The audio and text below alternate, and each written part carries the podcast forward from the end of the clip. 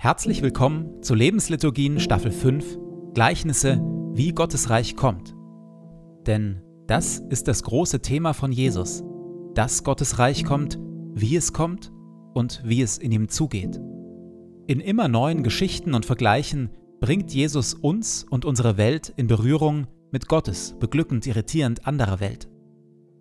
Er erzählt dazu von Einbrechern, Weingärtnern und Witwen, von Weizenkörnern, Sauerteig, Reichtum und plötzlichem Tod.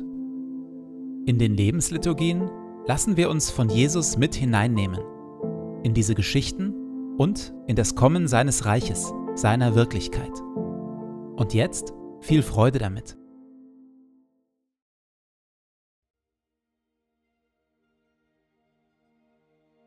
Zu Beginn lasse ich es ruhig werden in mir.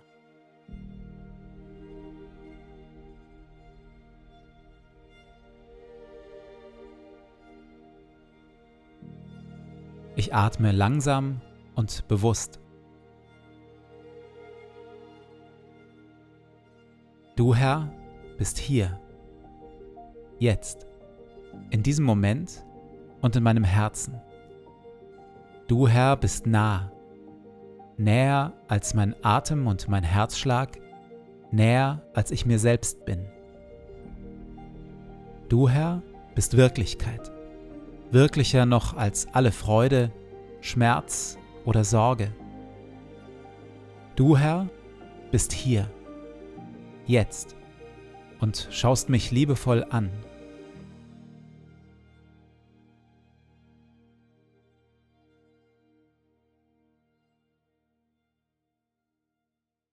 Wir hören Worte, wie Jesus Gottes Reich beschreibt, Gottes Reich und wie wir in ihm leben können. Glücklich zu preisen sind die Sanftmütigen und die Friedensstifter, denn sie werden die Erde besitzen und Kinder Gottes genannt werden. Verzichtet also darauf, Böses mit Bösem zu vergelten. Haltet lieber die andere Wange hin. Betet, dass Gottes gutes Reich kommt und sein Wille geschieht. Trachtet immer und überall zuerst nach seinem Reich und seiner Gerechtigkeit dann wird Gott euch alles Übrige dazugeben. Sorgt euch um nichts. Sammelt euch keine Reichtümer hier auf der Erde. Fragt euch nicht ständig, was wollen wir essen, anziehen oder kaufen. Sammelt euch lieber Schätze im Himmel und teilt, was ihr habt, mit den Armen. Wenn ihr betet, tut es mit einfachen, ehrlichen Worten. Und wenn ihr anderen Gutes tut, dann tut es mit Demut und mit Liebe verurteilt und richtet niemanden. Denn selig sind die Barmherzigen und die, die arm sind vor Gott. Bis hierhin mag ich das Gleichnis Jesu vom unbarmherzigen Knecht sehr. Ich staune über die bedingungslose Großzügigkeit und Vergebung des Königs bzw. Gottes. Ich bin sprachlos ob des absurden unbarmherzigen Verhaltens des Dieners direkt im Anschluss? Mein Herz wird weicher, vergebungsbereiter denen gegenüber, die an mir schuldig geworden sind. Bis hierhin mag ich das Gleichnis Jesu vom unbarmherzigen Knecht also sehr. Wäre da nur der Schluss nicht. Der Schluss bewirkt in mir eine Mischung aus Verunsicherung, Angst und Ärger. Da ließ sein Herrn ihn kommen und sagte zu ihm, Du böser Mensch, deine ganze Schuld habe ich dir erlassen, weil du mich angefleht hast. Hättest du damit jenem anderen Diener nicht auch Erbarmen haben müssen, so wie ich mit dir Erbarmen hatte? Und voller Zorn übergab ihn der Herr den Folterknechten, bis er ihm alles zurückgezahlt hätte, was er ihm schuldig war. So wird auch mein Vater im Himmel jeden von euch behandeln, der seinem Bruder nicht von Herzen vergibt. Jesus erzählt hier also vom Zorn Gottes und von seinen Folterknechten und schafft damit eine Art Drohkulisse. An anderen Stellen warnt er mehrfach vor dem Hinausgestoßenwerden dorthin, wo Heulen und Zähneklappern herrschen. Ich gebe zu, mir macht das Mühe. Jesus hat mich doch schon vorher. Ich will ihm schon folgen, bevor er mir mit der Hölle droht. Die ganz große Drohkulisse die vor allem im Matthäusevangelium immer wieder durchscheint, entfernt mein Herz eher von Jesus, als dass es mich zu ihm hinzieht. All das Drohen und Schnauben lässt mich eher vorsichtig werden und distanziert. Dadurch wächst höchstens meine Angst vor Gott, keinesfalls aber meine Liebe und mein Vertrauen zu ihm.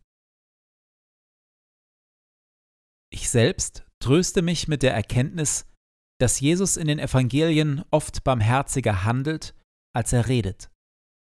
Am wunderbarsten wird das für mich an seinem Umgang mit Petrus deutlich.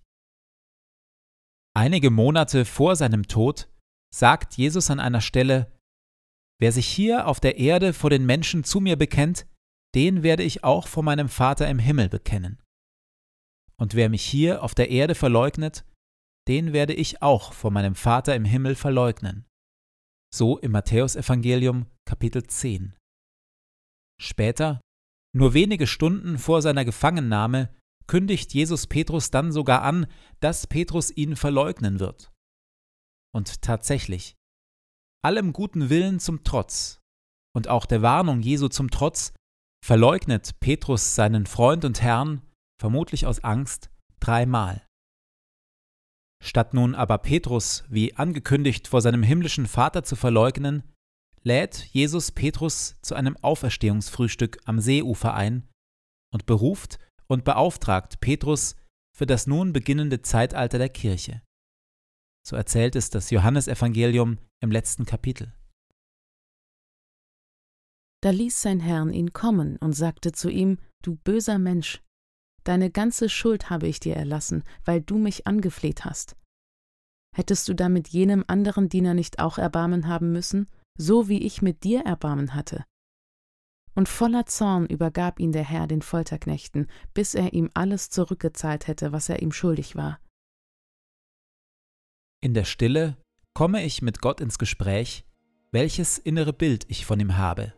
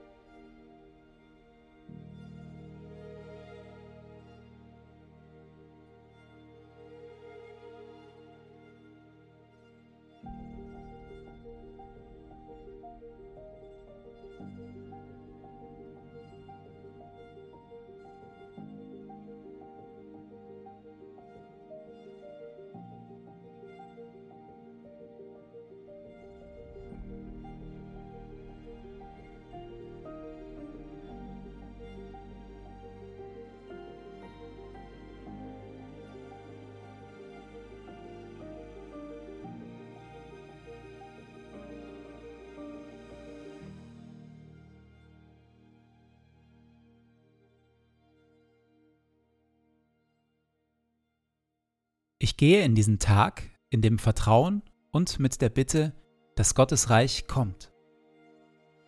Herr mein Gott, öffne meine Augen für deine Wirklichkeit, für das, was du tust und für das, was du heute durch mich tun willst.